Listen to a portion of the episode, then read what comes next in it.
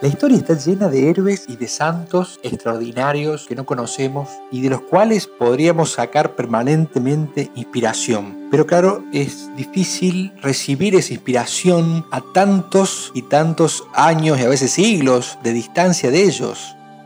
¿Qué sería estar allí viéndolos, escuchando de qué hablan, cómo se motivaban entre ellos, cómo definían o cómo programaban un rumbo o esas alturas a las cuales ellos querían llegar. No es del todo imposible saber de qué han hablado. Hay una manera.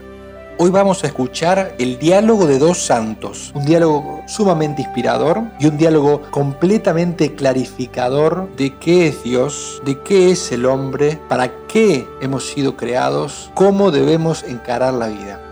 Acompáñenme en este primer capítulo de Leones de Dios. Escuchemos de qué hablaban los santos. Quedan pocas almas grandes, pocas almas nobles. ¿Qué es un noble? preguntó alguien. Difícil de definir. Eso se siente, no se dice. Es un hombre de corazón, un hombre que tiene alma para sí y para otros. Son los que sienten el honor como la vida, los que en su conducta han puesto un estilo, los que por poseerse pueden darse. Son los que saben a cada instante las cosas por las cuales se debe morir, los capaces de dar cosas que nadie obliga y abstenerse de cosas que nadie prohíbe. Hace falta una nueva motivación épica que sea capaz de tocar a las nuevas generaciones, que inspire a muchas almas a amar más a Dios, que las lleve desde los pequeños sacrificios diarios hasta las cimas de la santidad. ¿Dónde encontrar esa inspiración? En los mejores libros de espiritualidad, en las hazañas de los héroes y de los santos. Es necesario cubrir la brecha. Te invito a que recorramos juntos este camino. Este no es el podcast de los que son héroes hoy y santos ya, es el de los que buscan inspiración para llegar a las cimas más altas. Bienvenidos a Leones de Dios.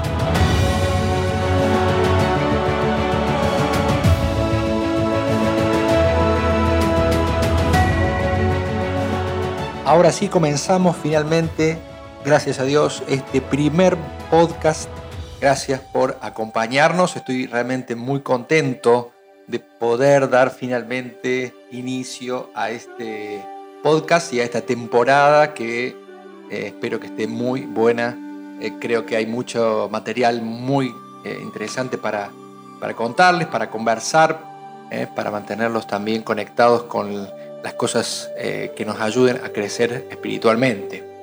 Este primer podcast entonces va a ser especial eh, porque vamos a, voy a leerles y voy a comentarles algo que descubrí, o redescubrí, mejor dicho, hace unos años, eh, un fragmento hermoso del libro La familia que alcanzó a Cristo de Raymond. El, para que no lo, haya, leído, se lo recontra hiper recomiendo. Muy, muy bueno. Es una saga, son tres libros. Y vamos, la saga es Tres monjes rebeldes, perdón, Tres monjes rebeldes, la familia que alcanzó a Cristo y Incienso quemado, que es el, último del libro de la saga. Entonces, hoy vamos a leer un fragmento de la familia que alcanzó a Cristo, que seguro algunos de ustedes ya han leído, pero estoy al 100% seguro, salvo los que me han escuchado hablar sobre esto alguna vez, estoy 100% seguro que no han puesto atención a un diálogo especial que hay entre San Bernardo y San Nibardo, que son hermanos, el hermano menor de San Bernardo y San Bernardo que es el hermano mayor de la familia. Bueno, entonces ahora uno dice, bueno, vamos a leer un libro que es una novela, una biografía novelada, un fragmento de la biografía novelada, y uno dice, bueno, pero en definitiva es un diálogo ficticio compuesto por eh, el autor, Raimo, que es un monje cisterciense también. Entonces vamos a escuchar una ficción.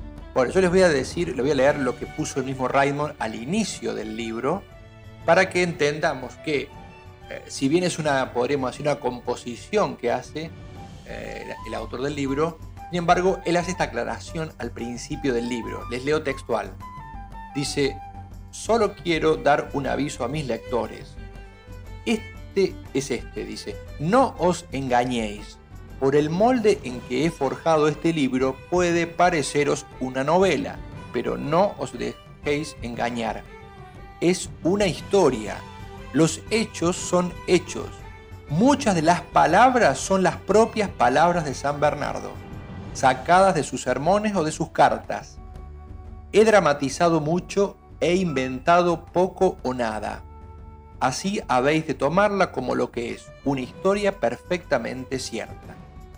Pero antes de comenzar entonces tenemos que ver quiénes son estos dos personajes que van a entablar un diálogo espectacular que se van a ver, que son eh, San Bernardo y San Nirbardo, o Nirbardo o Nibardo, eh, lo he escuchado de distintos modos.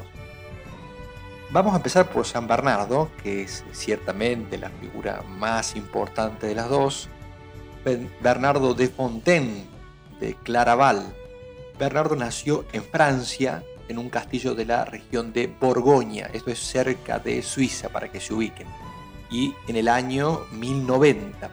Para que se den una idea, Bernardo era una de las personas más dotadas a nivel de eh, talento, simpatía, una simpatía arrolladora, una inteligencia eh, amplia, despierta, un corazón muy ardiente, fervoroso, apasionado.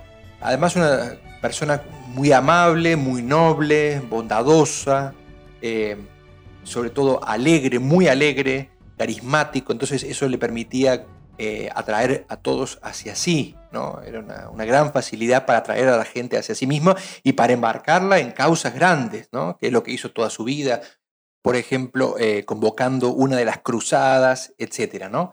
Pero evidentemente, al principio eso le produjo como una especie de amor mundano o atracción a la vida mundana porque tenía esa capacidad de conquista para, para disfrutar también, usaba ese talento. Pero lo cierto es que las amistades mundanas, por más atractivas, por más brillantes que fueran, eh, lo dejaban vacío, lo dejaban lleno de hastío.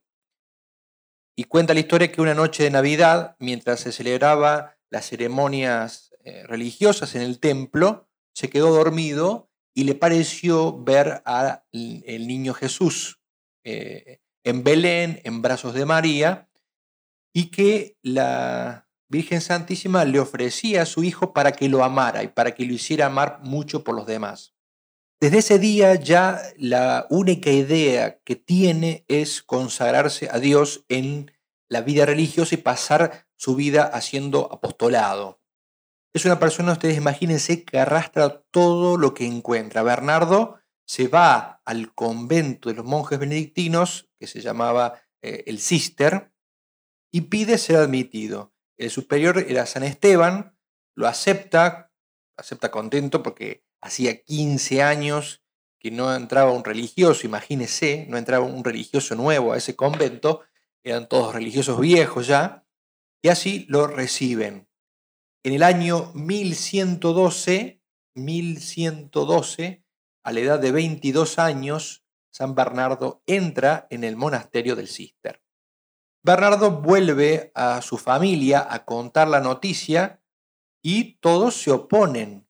Los amigos le decían que esto era eh, desperdiciar su, su vida, una gran personalidad, para ir a sepultarse nada menos que a un convento. No aceptaba a la familia de ninguna manera. Bernardo les vuelve a, y aparte siendo una familia religiosa, ¿no? Y realmente profundamente religiosa. Bernardo les habla de las maravillas de la vida religiosa, las ventajas y las cualidades que tiene este modo de vida, y tan fervoroso y tan apasionadamente defendió y, expuso este, esta su pasión, esta su pasión religiosa, que logró llevarse al convento a sus cuatro hermanos mayores, a su tío y, escuchen bien, a 31 compañeros más. Todo esto es una historia real, no es ciencia ficción. Dicen que cuando eh, llamaron a Nirbardo, al, pequeño, el hermano menor, para decirle que se iban de religiosos, Nirbardo respondió, ajá, dice, con que ustedes se van a ganar el cielo y a mí me dejan aquí en la tierra. Esto no lo puedo aceptar, dijo. Y de hecho, un tiempo después también Nibardo se unió al grupo y se fue de religioso. Es difícil encontrar en la historia de la iglesia un hombre que haya sido así tan dotado por Dios con un poder de atracción tan grande para llevar eh, tantas almas, tantas personas a la vida religiosa como el de San Bernardo. hasta las novias de los jóvenes dicen que tenían terror de que su novio hablara con San Bernardo. Para que ustedes se den una idea, el, poder que tenía de arrastrar ¿no? este santo, durante su vida fundó más de 300, 300 conventos para hombres. Obviamente lo llamaban el cazador de almas y vocaciones. En su etapa en el convento del Cister, donde él ingresó como religioso, eh, sus cualidades de líder, porque lo era realmente, además de santo, por supuesto, le valieron que a los 25 años, 25 años con solamente 3 años de religioso, eh, sus superiores vieron la conveniencia de enviarlo a fundar un nuevo convento. Ese fue el inicio de la fundación de conventos. Y eligió un lugar apartado en un bosque donde los monjes, sus monjes ahora, pudieran justamente trabajar y sacrificarse y vivir esa vida eh, austera del monje, eh, eh, sembrando, cosechando, etc. ¿no? Y le puso a ese monasterio el nombre de Claraval, que significa valle claro, ya que ahí el sol pegaba muy fuerte. ¿no? Para que nos demos una idea, comenzó con 20 compañeros y a los pocos años ya tenía 130 monjes en ese convento fundado por él. Y de ese monasterio de Cadaval salieron monjes a fundar otros 63 conventos.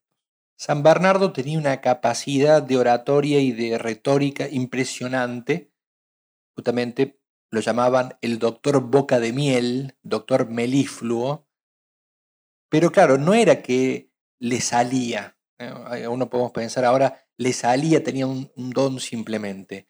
Para que se haga una idea, ese amor tan grande que tenía él por Dios y por la Virgen, era muy devoto de la Virgen, hay cosas hermosas que ha escrito y ha predicado sobre la Virgen, él se dedicaba horas y horas a preparar cada sermón que iba a pronunciar y además acompañaba eh, esa preparación con muchas horas de oración y de grandes penitencias, por lo cual, obviamente, el efecto en, la, en los oyentes era fulminante. Escuchar a San Bernardo ya era suficiente para crecer en el deseo fuerte de sentir, de, hacerse, de volverse una mejor persona, un mejor cristiano. Los que quieran crecer en el amor a la Virgen, sin duda tienen que leer y meditar sus escritos. De hecho, les aviso de paso a los que están escuchando que eh, en el sitio de meditaciones de Charlas Cat vamos también a cargar meditaciones de San Bernardo sobre la Virgen para crecer en el amor a la Virgen. Por ejemplo, si no sabían, el final de la salve, de la salve Regina, que dice, oh clemente, oh piadosa, oh dulce Virgen María, fue él el que las compuso. O sea que tanta influencia tuvo San Bernardo en nuestra devoción a la Virgen que rezamos con palabras de él. También esa oración muy hermosa que compuso él, acuérdate, oh Madre Santa, que jamás se oyó decir que alguno a ti haya acudido sin tu auxilio recibir. La gente siempre que lo escuchaba a Bernardo vibraba eh, de emoción cuando lo escuchaba desde el púlpito. Tenía una voz sonora, una voz impresionante. Es famoso también la poesía, si se levanta las tempestades, mira la estrella, invoca a María, etc. ¿no? Tantas cosas hermosas que ha compuesto sobre la Virgen. A San Bernardo le gustaba su vida de monje, dedicado a la oración y a la meditación, pero la verdad es que el Papa en su momento y los obispos, eh, los gobernantes, le pedían ayuda, el pueblo mismo, le pedían ayuda permanentemente y él siempre estaba pronto también a ir a ayudar a donde él pudiera ser útil. La salud de Bernardo era sumamente débil porque en los primeros años de religioso se dedicó a hacer demasiadas penitencias y se dañó eh, la parte digestiva. Y a pesar de eso, él recorría Europa, ponía paz donde había guerra, detenía herejías, corregía errores, animaba, em, hasta reunía ejércitos para defender a la fe católica, era muy querido y muy aceptado por todos. Él decía, a veces no me dejan tiempo durante el día ni siquiera para dedicarme a meditar. Pero bueno, no, no es que dejaba la meditación, sino que después dedicaba horas del sueño y le quitaba horas del sueño para orar, para meditar. San Bernardo dijimos que era un santo y un líder y también formaba líderes y santos, ¿no? Una vez ingresó al monasterio un joven que le pidió que lo recibiera en Claraval y San Bernardo, para probarlo en su virtud, lo eh, dedicó unas semanas a transportar carbón y él lo hizo de muy buena voluntad.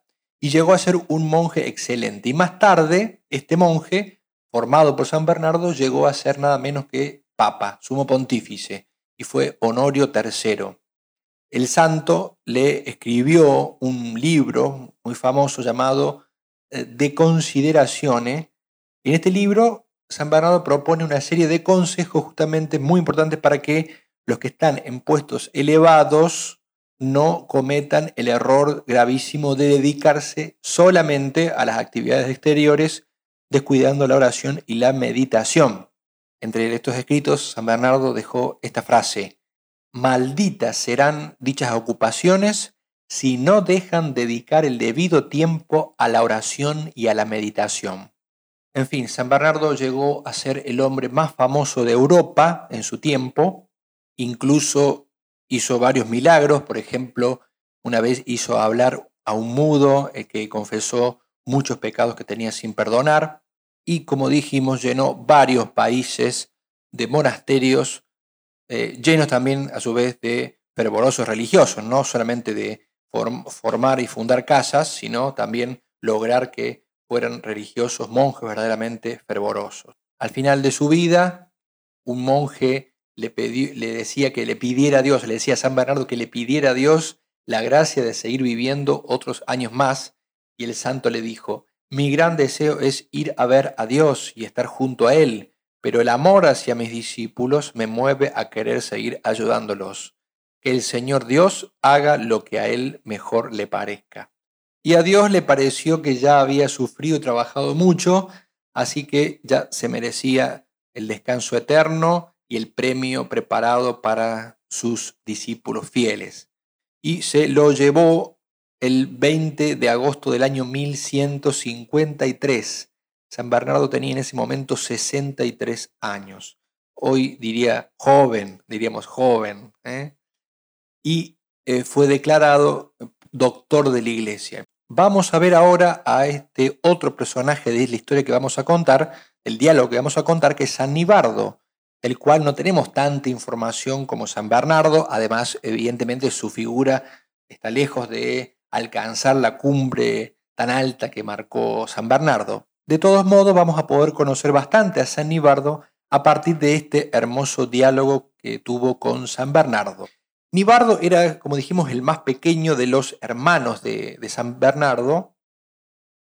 Ya a los 13 años, él hacía visitas a escondidas con su caballo, se iba, se escapaba a ver a sus hermanos al cister, al, monasterio. Pero claro, ellos le decían que se quede con su padre, le insistían que se quede con su padre y que eh, su padre le iba a dejar a él toda la herencia, porque era una familia noble y, bien posicionada. Y él decía esto que habíamos dicho ya, ¿no? Eh, claro, ustedes eligen el cielo y me dejan la tierra a mí, y eso él no lo quería. Finalmente ingresa Nibardo y se suma entonces al clan de los monjes de eh, Claraval. Un lema que era muy propio suyo y lo vamos a tener como de fondo en todo este diálogo era parecerse a Jesús. Esa era su vida. Pero bueno, hasta acá, digamos así, la pequeña presentación de estos dos grandes santos. Vamos al diálogo, vamos al texto en cuestión. El diálogo comienza con el tema las ideas exactas sobre Dios. Les voy a leer y les voy a comentar algunas cosas a propósito. Ahí vamos, comencemos. Dice así, Bernardo comienza el diálogo, yo voy a ir diciendo Bernardo, Nibardo, Bernardo, Nibardo todo el tiempo para aclarar quién habla en cada momento, porque tampoco tengo la capacidad de imitar voces, eh, que tampoco sé cómo serían las de estos dos grandes santos. Bueno, dice así, Nibardo, hermano mío, Dame tu impresión sobre lo que debe ser un maestro de novicios. Resúmelo en pocas palabras. En pocas palabras, dice Nibardo. Ya está. El maestro de novicios es el encargado del destete. ¿El encargado de qué? exclamó Bernardo. Nibardo se echó a reír ante la cara de asombro de su hermano. he dicho del destete, ¿por qué? Porque su mayor trabajo consiste en destetar del mundo a postulantes y novicios. A mi juicio es una tarea para hombres de cuerpo entero. Bernardo se reclinó en su asiento y miró a su hermano con el júbilo bailándole en los ojos. Vayamos haciendo esa composición de lugar, ¿no? San Bernardo mirándolo con atención a su hermano reclinado sobre el asiento. No está mal, jovencito, no está mal. Así que para ti el noviciado no es más que un proceso de destete del mundo. Exactamente, dice Nibardo, y a juzgar por alguno de los viejos ejemplares que tenemos aquí, no siempre acompaña el éxito al proceso. Un maestro de novicios debe hacer desaparecer todos los sabores del mundo y todo el gusto por el mundo. Si no lo hace, es un fracasado. Fíjense estas dos ideas, ¿no? Acá define él, Nibardo, ese concepto que él tiene de lo que tiene que hacer el, maestro de novicios. Hacer desaparecer los sabores del mundo. Que alguna vez lo hemos escuchado esto y, y uno dice, claro, sí, buenísimo. ¿Y cómo crees que debería hacerlo? Dice Bernardo y decimos todos nosotros. A ver cómo se hace eso. Y acá está la clave y esto es el, la primera, eh, digamos así, el primer regalito que nos deja Nibardo. Y dice, proporcionando tan dulcísima dosis de Dios a los novicios que cualquiera, perdón, que cualquier cosa que sepa a mundo le repugne. Bueno, acá está la primera idea de Nibardo, ¿no? O sea, para sacar ese, hacer desaparecer ese sabor del mundo, hay que proporcionar una dosis de Dios dulcísima para que lo otro eh, le repugne. Bernardo dice, es un concepto muy amplio, comentó Bernardo con mirada calculadora. Ya lo sé, dice Nibardo, pero en esta comunidad hay algunos monjes viejos que no se sienten perfectamente felices porque su maestro de novicios no supo proporcionarles ese sabor de Dios. Tú bien sabes, Bernardo, que hay ideas exactas e ideas equivocadas sobre Dios, la oración, el sacrificio y la santa caballerosidad. Un maestro de novicios debería atenerse exclusivamente a las exactas y quemar las equivocadas hasta convertirlas en ceniza. Esto me encantó, repito, estimadísimos, dice así, tú bien sabes, Bernardo, que hay ideas exactas e ideas equivocadas sobre Dios, la oración, el sacrificio y la caballerosidad. Bueno, esto es muy importante que tengamos claro. De ideas equivocadas acerca de Dios, la oración, etc., eh, se siguen espiritualidades deformadas, eh, religiosidades deformadas, muchos errores prudenciales, muchas falsas prudencias naturales o sobrenaturales, ¿no? Depende de las ideas exactas. O sea que hay ideas exactas e equivocadas. Y fíjese, un maestro de novicios debería atenerse exclusivamente a las exactas y quemar las equivocadas. No solo que hay que buscar eh, conseguir, conquistar las ideas eh, exactas sobre Dios, sino que hay que quemar las equivocadas. Y, bien gráfico Nibardo, y eso refleja siempre toda su manera de ser tan hermosa que, como está representada acá por, por Raymond, eh, hasta convertirlas en ceniza. ¿no? Esta es la manera, ¿eh? hay que aplastar, hay que erradicar, hay que borrar, ¿no? quemar hasta convertir en ceniza. Y sigue ahí respondiendo Bernardo, ah, y tú por lo que veo lo harías con violencia, le responde. ¿no? Nibardo dice, puedes estar seguro, algunos olvidan, o tal vez no lo han sabido nunca, que Dios es nuestro Padre. Recuerda por un momento nuestro Padre. ¿Hubo alguien con un concepto más rígido de la justicia que Tesalín el Moreno? El moreno? Acá le está haciendo referencia Nibardo a eh, su papá carnal, a su padre carnal, ¿no? Entonces la primera idea que mete dice es Dios es nuestro Padre. Creo que no, contestó Bernardo, eh, respecto de si hubo alguien con un concepto más rígido de la justicia, observando atentamente a su hermano menor. Paréntesis, los hermanos menores dicen que son eh, normalmente los hermanos más rebeldes. Así que eh, bien se condice con esta historia. ¿no? Otro, otro elemento que es verosímil, o sea, es creíble de este relato, es que efectivamente los hermanos menores son más rebeldes. Tal vez porque tienen que ocupar eh, un lugar en una familia que ya está constituida, armada, entonces tienen que o llamar la atención, encontrar su, su norte, elegir lo que ya lo, que pueda quedar, porque ya todos han elegido su parte y entonces, bueno, siempre es una persona o una figura especial el hermano menor. Sigamos, ¿no? Eh, bueno, dice, pues, responde Nibardo, ¿no? Pues sentiste miedo alguna vez de enfrentarte con él, con el padre de ellos.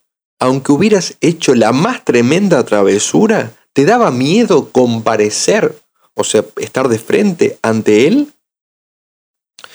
No, repuso Bernardo lentamente, no creo haber sentido miedo nunca, aunque sí hubo ocasiones en que me sentí terriblemente avergonzado. Eso es perfecto, exclamó Nibardo. ¿Temor? No, temor nunca. Vergüenza sí, vergüenza ya lo creo. ¿No te das cuenta entonces, Bernardo, de cómo algunas eh, gentes pintan a Dios? Fíjense eso alguna gente pintan a Dios. Y sigue diciendo Nibardo, lo pintan como vengador. Y eso es horrible, injusto y un concepto totalmente falso. Tal vez en el Antiguo Testamento aparezca así alguna vez, pero ¿qué versión nos da Jesucristo en el Evangelio? La de que Dios es nuestro Padre. Y fíjense la frase que dice ahora Nibardo. Dice, si se incrusta esa idea en la mente de los novicios, esta vida nuestra tan dura se convierte en la gloria. El temor excesivo se evapora, el amor ardiente penetra. Bueno, queridísimos, acá, acá, hay un punto importante, ¿no? O sea que si esta idea, dice San Nibardo, eh, se incrusta, o sea, uso una palabra muy fuerte, ¿no? Se incrusta en la mente de los novicios esta idea cuál, la idea de que Dios es nuestro Padre. Dice, esta vida nuestra tan dura, especialmente la vida del, monje cisterciense, tan sacrificada, pero también podríamos decir la vida de cada uno de nosotros, dice, se convierte en la gloria. Y fíjese los efectos, dice, el temor excesivo se evapora, el amor ardiente penetra. Pero para eso, repito, o repetimos lo que dijo Nibardo, tiene que incrustarse esta idea de que Dios es nuestro... Incrustarse, no, lo sé, sí, pero con saber no alcanza. Esta es una verdad que tiene que ser meditada, la idea de Dios Padre, eh, por eso también siempre, ahora próximamente eh, vamos a alargar en CAT una, una serie de meditaciones sobre la paternidad de Dios, para que esta idea la podamos meditar, o sea, saborear, incorporar, tratar de que se nos incruste, como dice San Ibardo, en la mente y en el corazón. ¿Para qué? Para que desaparezca el temor excesivo, para que penetre el amor ardiente y esta vida tan dura se convierta en la gloria. Bueno, sigamos con el diálogo. Dice San, porque claro, eh, muchos de ustedes que escucharán dicen, ay no, padre, pero... Eh, eh, tal cosa, objeciones. Bueno, San Bernardo va a objetar, quédese tranquilo. Dice San Bernardo, pero el temor es el principio de la sabiduría. Parece que es bueno el argumento, ¿no? Y entonces responde Nibardo, el temor que tú y yo teníamos de ofender a nuestro padre, sí, pero no cualquier otra clase de temor. Y responde Bernardo, estás atrincherado en tu idea de paternidad. ¿Eh? Y dice, nunca lo estaré bastante, dijo Neibardo con sentimiento. Hay dos ideas principales sobre Dios, nuestro Padre y nuestro soberano. Si las creemos ciegamente, la vida será gloriosa y la muerte más gloriosa todavía. En cuanto al juicio, ¿por qué habría de temorizarme ante la idea del juicio cuando el juez es mi Padre? Fíjese, repito lo que dijo, nunca lo estaré bastante. O sea, la idea de paternidad de Dios, nunca, sobre esa idea, nunca insistiremos bastante. Nunca habremos machacado bastante. Dios es nuestro Padre y nuestro soberano. Entonces dice, si, si el Padre, si mi Padre es el juez, ¿qué puedo temer? Con ese otro temor, ¿no? Distingue dos tipos de temores. Y ahí le responde Bernardo, ¿quién fue tu maestro de novicios? Nibardo. Nibardo, siempre provocador, dice, una mujer. Bernardo levantó la cabeza bruscamente, dirigió a su hermano una penetrante mirada y lo vio sonreír ante el efecto que su declaración le había producido. Está bien, Nibardo, sonrió irónico el abad. No nos olvidemos que eh, Bernardo era el abad allí, ¿no? Bueno, está bien, entonces, Nibardo, te haré las preguntas que estás deseando contestar. ¿Cuántas veces nos pasa, no? Que queremos que nos pregunten algo. ¿Quién fue esa mujer? Y responde Nibardo, nuestra madre, Alice de Montbar, señora de Fontaine, contestó Nibardo, orgulloso y triunfal. Ella echó los cimientos de nuestra vida espiritual al proporcionarnos las ideas exactas sobre Dios. Ella fue nuestro maestro de novicios, un maestro perfecto, que magníficamente nos entrenó. Fíjense qué maravilla, cuántas cosas hay aquí para, para meditar de, este, de, este, de esta frase, ¿no? Dice, ella echó los cimientos de nuestra vida espiritual al proporcionarnos, ¿qué cosa? Las ideas exactas sobre Dios. Esto para las madres, ¿no? También especialmente. Por supuesto que esto espero que lo escuchen distintos tipos de personas, ¿no? Muchas cosas son para aplicarnos a nosotros, también otras para aplicar a otros, ¿no? O sea, no es solo importante para mi vida espiritual tener las ideas exactas sobre Dios, sino también, por ejemplo, una madre, un maestro, cualquier tipo de líder, digamos así, tiene que tener las ideas y comunicar las ideas exactas. ¿no? Este es el, los cimientos, dice, de la vida espiritual. Está a los cimientos. Un maestro de novicios, que magníficamente nos entrenó. ¿eh? Importante, por eso también en, en CAT nos llamamos escuela de líderes, porque hay que ayudar a otros con esto, hay que entrenarlos, hay que entrenarlos con las mejores ideas, con las más inspiradoras. Sigo leyendo. Los ojos de Bernardo se iluminaron ante el entusiasmo de su hermano. La verdad es que su madre los había preparado bien para la vida religiosa. Sonrió con su hermosa sonrisa, Bernardo, y dijo, Nibardo, siempre nos sorprendes a todos con tus ideas insospechadas, pero realmente ciertas. Nuestra madre nos preparó a todos. ¿Por qué no le das entonces su título llamándola maestra de novicios? Porque no lo fue, replicó Bernardo, Benibardo, de modo contundente. He dicho maestro y no maestra porque en su entrenamiento nunca hubo nada que no significara la virilidad más vigorosa. El elemento femenino nunca intervino en él. En un monasterio no hay lugar para delicadezas femeninas.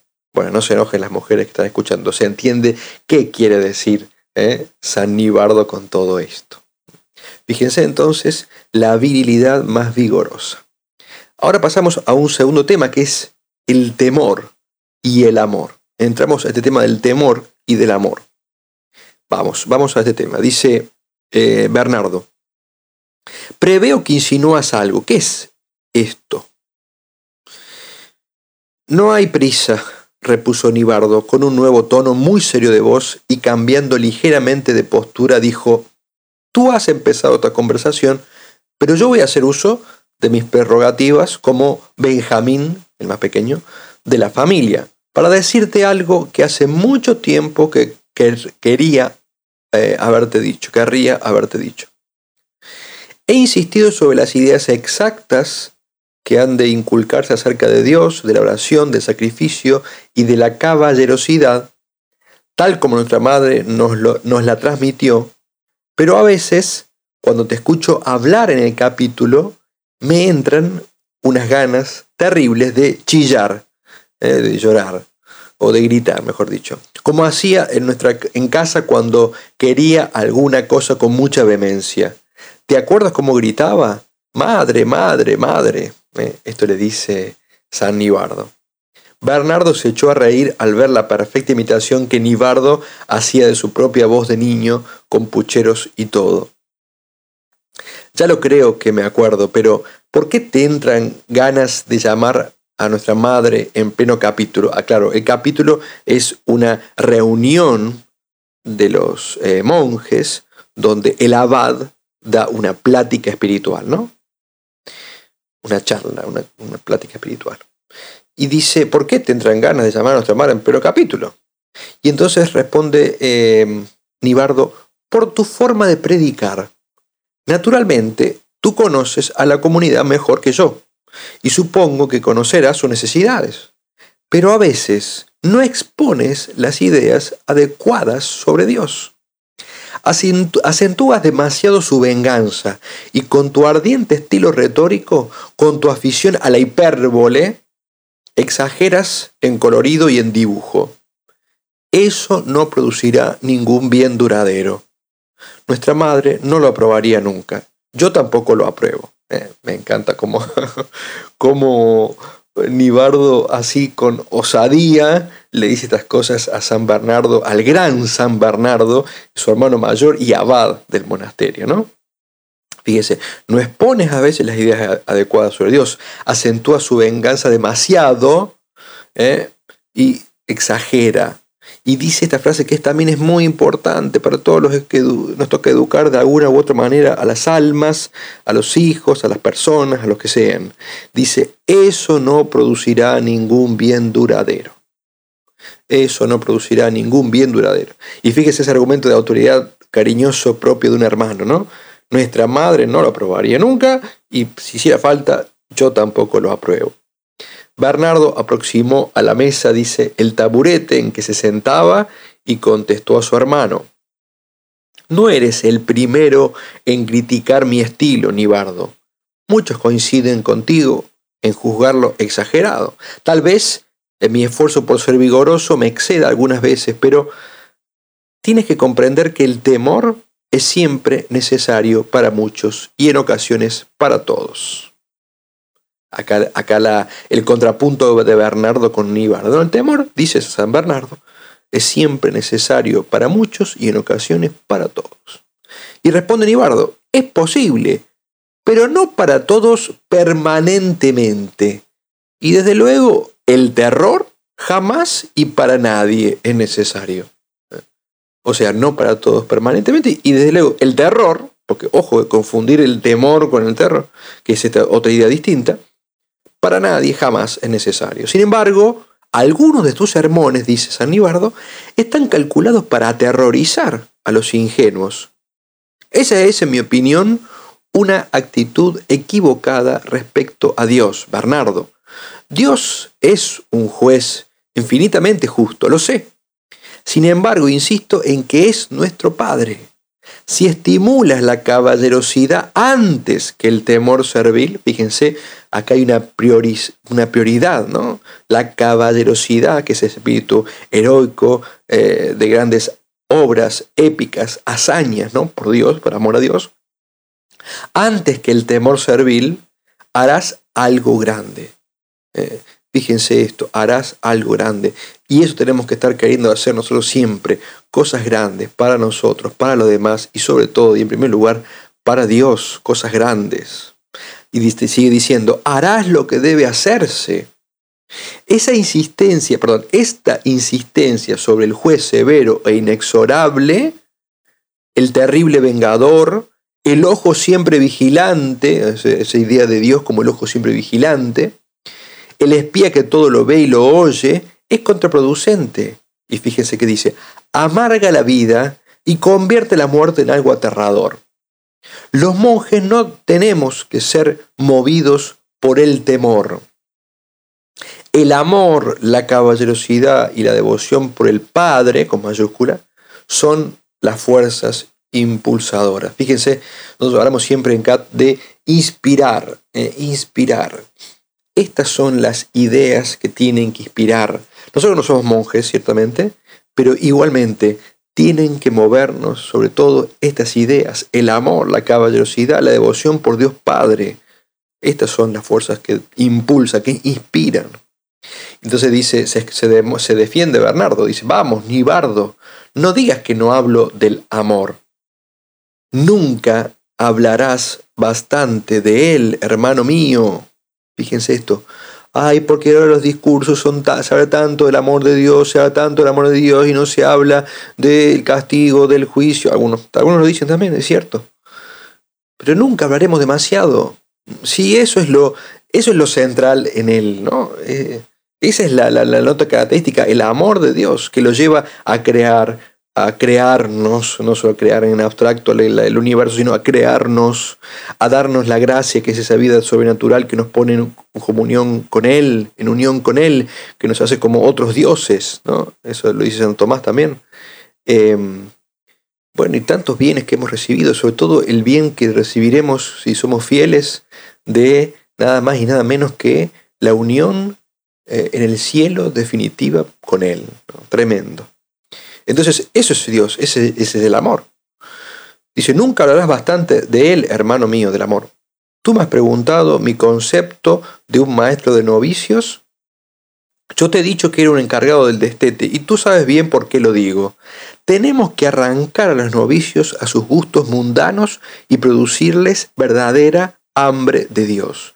Claro, acá eh, vale la pena decir dos palabras, los gustos mundanos. Cuando hablamos del mundo, destete, el destete del mundo, como decía Nibardo, se refiere a esos gustos mundanos en los cuales eh, Dios se enfría, se apaga, se aleja y entonces nos volcamos sobre las cosas creadas, llámense todos los medios de, entretenimiento, de distracción, de comunicación, eh, pasatiempos, eh, bellezas, creadas, naturaleza también inclusive, nos volcamos esas cosas como si fueran dioses y no, no ordenándolas a Dios. Y entonces ya se transforma en un amor mundano, ese es el amor mundano, ¿no? Eh, tenemos que arrancar a los novicios de sus gustos mundanos y producirles verdadera hambre de Dios. Lo cual, dice San, Bernardo, San Nibardo, perdón, es un proceso de sustitución, Bernardo. No arrancas a un lactante del pecho de su madre diciéndole que es insípido o nauseabundo. No. Tienes que proporcionarle alguna otra clase de alimento que le agrade tanto o más que la leche materna a su paladar. ¿Comprende lo que quiero decir? Fíjense, esta idea es genial, ¿no? Y es, ese es el trabajo del, pedagogo, del educador, y también para nosotros mismos. Proporcionarnos, proporcionar y proporcionarnos otro alimento que nos, que nos agrade tanto más que la leche materna su paladar. Creo que sí, dice Bernardo. Pues no lo olvides nunca, me hacen valentona, Nibardo. A veces, cuando hablas de los placeres del mundo, de la riqueza, de la posición, de la ambición y el poder, me indigna oírte. Vituperas todas esas cosas de manera realmente estúpida. Los placeres del mundo son placeres verdaderos. Bernardo, no lo olvides. Hablas de ellos como si representaran dolor. El dinero es dinero y confiere poder. La posición es posición y confiere influencia. El prestigio es prestigio y el honor es honor. La reputación es reputación. Y vituperarlos, o sea, criticarlos, hablar mal o, menospreciarlos, no cambia los hechos. Son buenos. Pueden ser grandes bienes, si los ordenamos. ¿no? Todo lo que contra ellos dices se me, parece, eh, o se me antoja, dice, el comentario de la zorra acerca de las uvas. Están verdes. No sé si conocen la, fábula ¿no? de la zorra y las uvas, que una, zorra que quería alcanzar unas uvas, esto les comento por, si alguno no la conoce, querían alcanzar la las uvas y, para comerlas y saltaba, estaban altas y no llegaba y no llegaba y no llegaba. Y después de mucho intentar y no poder, dijo, bueno, al fin y al cabo están verdes. ¿eh? Cuando algo no llegamos, eh, buscamos una excusa y lo, criticamos. Nada, al fin y al cabo está muerta. Eh, claro, como si pareciera como cuando criticamos el mundo que en realidad criticamos porque no podemos alcanzar esas cosas y que si las tuviéramos no las criticaríamos tanto, ¿no? El buen sentido del humor. Bernardo, con buen humor también, eh, y sonriendo, dijo, algo que me encanta, empiezo a sospechar que mis sermones no son totalmente del agrado de mi hermano menor. Y responde Nibardo, de mi agrado, a veces casi me hace enfermar oírtelos. Mira, Bernardo, es imposible hacer que cualquiera deje de comer azúcar diciéndole que no es dulce. Se limitará a probarla y a tratar de estúpido al que haya dicho eso. Lo mismo ocurre con los placeres mundanos, son agradables. Si, pues de lo contrario, el hombre no los perseguiría. No te dediques a decir a la gente que, son, que solo son dolorosos. Bueno, ¿y qué harías tú entonces? preguntó Bernardo, acentuándolo notablemente el tú. ¿Qué haría Bernardo? Eh, si esto de decir que el mundo mundano y que los placeres no son, eh, como dice Sam Niverdo, algo eh, malo en sí mismo, algo que tendríamos que dedicarnos a, criticar, ¿qué haríamos? ¿Qué haría, le pregunta a Bernardo, ¿qué harías tú entonces? Eh, si no quieres hacer como yo, que me la paso criticando, digamos así, eh, los placeres mundanos. Bueno, hasta aquí hoy. Vamos a dejar acá para continuar este, este diálogo maravilloso entre estos dos grandes santos, San Bernardo y San Nibardo. Espero que nos sigan acompañando en este proyecto nuevo vamos a ir largando una serie de, nuevos podcasts para ayudarlos, para acompañarlos, para inspirarlos, para que podamos realmente pasar de un servicio vulgar, ordinario, ordinario a Dios, a un servicio magnánimo, eh, caballeresco, de un amor frío y tibio a un amor ardiente. Eh. Para, a esto queremos ayudarnos. Esto es parte de los objetivos que tenemos en CAT, ¿no? Eh, formar líderes inspiradores, enamorados de Dios, apasionados, eh, apasionados por eh, llevar a todos a Dios. Bueno, me despido, hasta el próximo podcast. Gracias por acompañarnos y ya saben, difundan, ayuden a difundirlo, compártanlo, compártanlo, compártanlo. Que Dios los bendiga. Gracias.